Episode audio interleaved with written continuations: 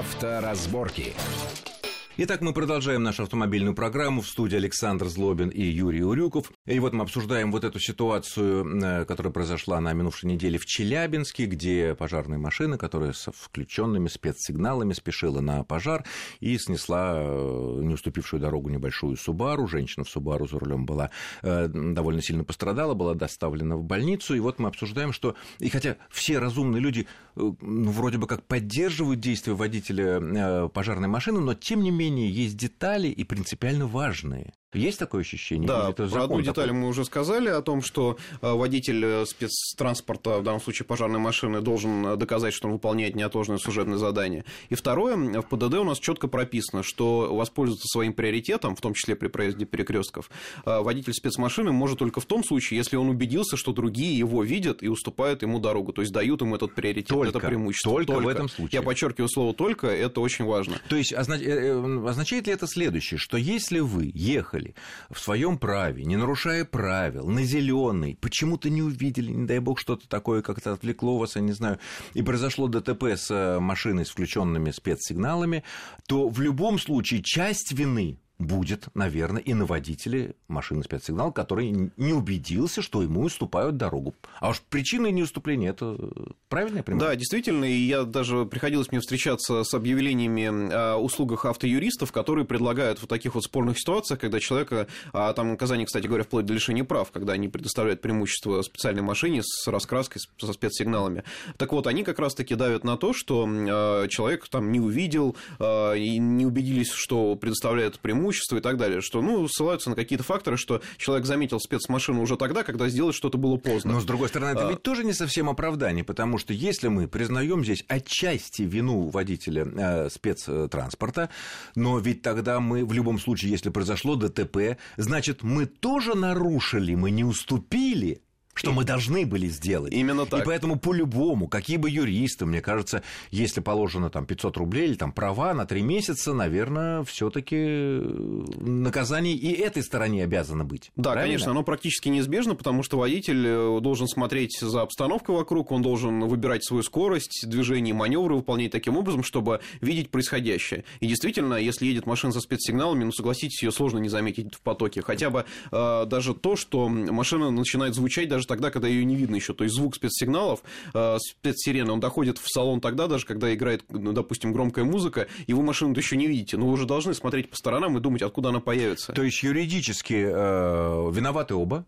Да, да может, быть, в разной сказать, степени, да. но виноваты оба в юридической э, плане, если такое происходит. При этом, если э, понятно, что э, вы ехали, машина не без спецсигналов, ехала, имела преимущество, да, зеленый свет или главная дорога там, или что-то такое. Вот. Но по-человечески, конечно, все будут поддерживать это, понятно, водители спецсредства, который спешил на вызов. Мы, наверное, не можем взять на себя такое тяжелое бремя суждения, а нужно ли ему в этом этот момент этой полицейской, этой скорой машине, этой пожарной машине так быстро тут ехать. Мы не знаем, что там было. Может быть, даже и никогда и не узнаем, к счастью. Но э, едва ли мы можем брать на себя это дело. Поэтому все таки наверное. А вывод из этого какой? Ну, надо, ну, надо не отвлекаться на да, разговоры, на телефон, на смс, на, я не знаю, очень громкую музыку и смотреть, что происходит э, вокруг. Э, тем более, что вот тут вот даже поступило предложение разработать такую специальную программу, которая бы в навигатор автоматически предупреждала бы о том, что рядом с тобой в твоем направлении, где-то ну, в разумном каком-то расстоянии, движется машина со спецсигналом.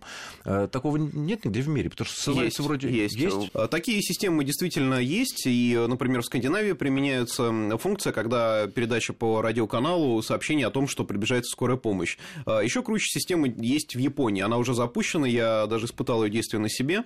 А, компания в Toyota, да, в Японии. Компания Toyota научила автомобиль общаться между собой по специальному протоколу. А, да, это требует определенных э, технических вложений в автомобиль, но при этом этот сигнал зато не зависит от радиосигнала, громкости, еще чего-то. То есть радиоприемник, или ты слушаешь флешку. Абсолютно. Он будет передан и передается прямо в комбинацию приборов о том, что несколько перекрестков назад сзади настигает скорая А помощь. изначально этот сигнал выдает именно та машина, которая хочет пробраться, да? Да, конечно, конечно. То есть да. она всем окружающим машинам там на 100 машин вперед свой сигнал раздает не только Именно звуком так. и цветом мигающим, но еще и на приборную доску. И там появляется надпись. Внимание. Да, да внимание, сзади приближается автомобиль скорой Я помощи. думаю, что это у нас было бы тоже. Коль скоро мы говорили про Японию, тут недавно попался мне э, ролик, э, как ведут себя водители в Южной Корее в туннеле, ну, довольно в тесном туннеле, там две или три полосы, в котором э, пробирается, через который скорые, скорые. Ну, аналогичные ролики, наверное, многие видели, как это происходит в Германии. И вот приближается эта машина, потому что наши скорые, вот они как-то вот щемятся там по левой полосе, там, да, и вот мы как-то непонятно, как один так уступает, другой пытается так, сяк. Эти, как вот что в Южной Корее, что в Германии, все машины делают примерно одинаковый маневр. Правые становятся в елочку направо, левый становится в елочку налево, по возможности, если там отбойник есть, но насколько. И это скорая или пожарная, или там полиция, она ровненько посередине, не щемясь вдоль отбойника или по обочине, не пыля, ничего, она спокойно едет практически, не снижая скорости. Любой, наверное, может посмотреть это в, в интернете, вот эти вот вещи, которые, ну, как бы вызывают определенное уважение, да. Вот скажи, пожалуйста, ведь там нету в правилах там ведь не прописано, что надо действовать именно так. И это как сложилось? Откуда все водители знают? Откуда они это чувствуют? Откуда они понимают? Вот как это получается? Ну, это просто организация движений. Я не уверен, что в правилах э, там, в той же Германии или где-то в Южной Корее прописаны подобные вещи. Прямо доскональный процесс, как надо уступать дорогу скорой помощи. А, и я думаю, что такие ролики, они действительно красиво выглядят и внушают уважение к водителям, которые вот там вот участвуют. Но надо понимать, что это не всегда и не везде возможно. Неважно, Россия, Европа или весь остальной мир, всегда все зависит от конкретной ситуации. На мой взгляд, здесь-то как раз раз-таки а, уже проявляется профессионализм а, водителя скорой помощи, если уж мы говорим именно о медицине, а, то какое положение он выберет для того, чтобы другим окружающим водителям было проще уступить ему дорогу. Ух ты! Да, я считаю так. То есть не просто что... перейти на пролом, Конечно, как вот пытался он, делать человек он тоже, на Камчатке тоже, тогда месяц назад. Он тоже должен об этом думать и понимать, что в потоке могут быть как раз-таки пенсионеры, которые могут испугаться, просто не сориентироваться о спецсигналах. Девушки. Девушки. Человек, не который только вчера слова. за руль сел. Да. И как раз-таки он должен помочь им. Ребят, мне нужно быстро проехать. И он должен выбрать такое положение, чтобы люди, опять же, видя его, уже понимали. Например, хорошо, он едет в крайней левой полосе. Куда мне уходить? Только направо. Он уже здесь задает некую однозначность реакции, однозначность маневра. Если он видит, что, например, а, посередине слева и справа машина, а посередине остался более-менее широкий проезд, да, наверное, разумно поехать туда, и тогда водители и другие априори будут раздвигаться в разные стороны, как вот в том знаменитом видеоролике, чтобы обеспечить проезд. И здесь таки как раз э, вот проверяется профессионализм, в том числе и водителей уже скорой помощи, там, пожарных Спец... машин. Ну, а то они спецтранспорт транспорта да. должны быть, наверное, все-таки спецводители. Конечно. Что в психологическом плане, что в плане опыта, что в плане прогнозирования ситуации, которая перед ними складывается на дороге. Еще один момент, связанный, мы уж продолжаем обсуждать, потому что вот, ну, каждый день приходят вот э, проблемы этих скорых пожарных, с которыми сталкиваются машины. В результате что получается? Э, она перестала ехать, она осталась на месте ДТП, это пожарная машина, ну, снесла, да, какое-то время она там стояла, э, может быть, там все сгорело уже, ну, в общем, надо все это избегать, естественно. Такой момент, вот если, допустим, мы едем э, по левой полосе, дикая пробка, там, допустим, загородное шоссе, и нет отбойника, да, э, кто-то говорил, что надо, можно даже, чтобы уступить скорую, выехать навстречку и уступить. Э, вот что-то у меня такое ощущение, что если сотрудник ДПС это увидит, никакое доказательство того, что за тобой была скорая, и даже если представить себе абсолютно невероятный вариант, что скорая там э, остановится или потом пришлет письменные показания водителю, что да, действительно, я в этом месте был, и машина с этим номером меня уступила, выехав на встречку, э, которая была не заполнена, но две полосы было, э, две э, сплошные, э, все равно права долой, да? Конечно, права долой, и здесь все достаточно очевидно, если сзади настигает скорый, надо уступить ей место, вы в крайней левой полосе. Справа от вас не бетонная стена, да, там машины, там движется поток, но они тоже видят ситуацию, должны вас пропустить. Или вы должны туда вклиниться. То есть для простоты понимания, например, вот в левой полосе а, появляется вдруг ремонт дороги. Просто стоит отбойник, что-то ремонтирует, меняет асфальт.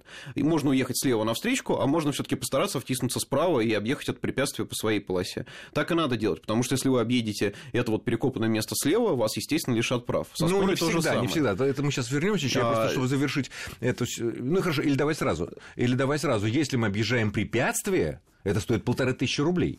Не совсем так. Если есть а. возможность объехать препятствие справа, то есть оставаясь в рамках то это э, своей... Да, э, э, это будет все законно. Если объехать препятствие можно только с выездом на встречную полосу, да, конечно, здесь уже никаком лишении прав речи быть не может. Ну, хотя, кстати говоря, бывают такие ситуации, когда действительно большая яма на всю наше направление, а получается, что мы либо должны стоять, чтобы ничего не нарушить, либо поехать слева, объехать с выездом на встречную полосу, там где-то запрещено, допустим, там сплошная, но нам все равно по логике полторы тысячи придет. О, да, но здесь вообще сложная история, потому что яма ничем не огороженная, никем не отмеченная. Здесь уже придется разбираться очень долго, что? потому что, да, есть у нас существует в России ГОСТ на ямы, что считать ямой, что не считать ямой. А, и здесь придется доказывать, что ты не верблюд. Настоящая эта яма такая, которая Именно позволила так. тебе выехать. Конечно. Сделала тебя вправе выехать навстречу. Именно так. Но мне кажется, в этом случае, если будет яма признана какой надо яма, то за что тогда лишать нас? Э, полторы тысячи за что с нас брать? Тоже странно. Тоже вопрос, да. Поэтому с ямами на дорогах у нас очень все скользко и не случайно То сейчас... же самое, как со сломавшимся автомобилем, который конечно, перегородил. Ну, конечно. Ну, поэтому совершенно непонятно.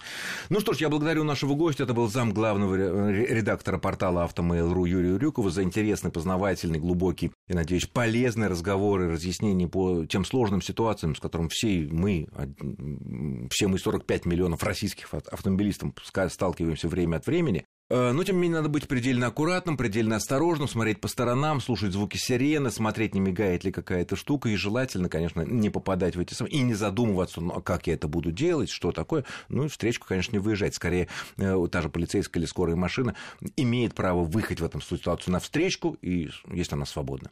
Всем счастливо, с вами был Александр Злобин. Спасибо. Авторазборки.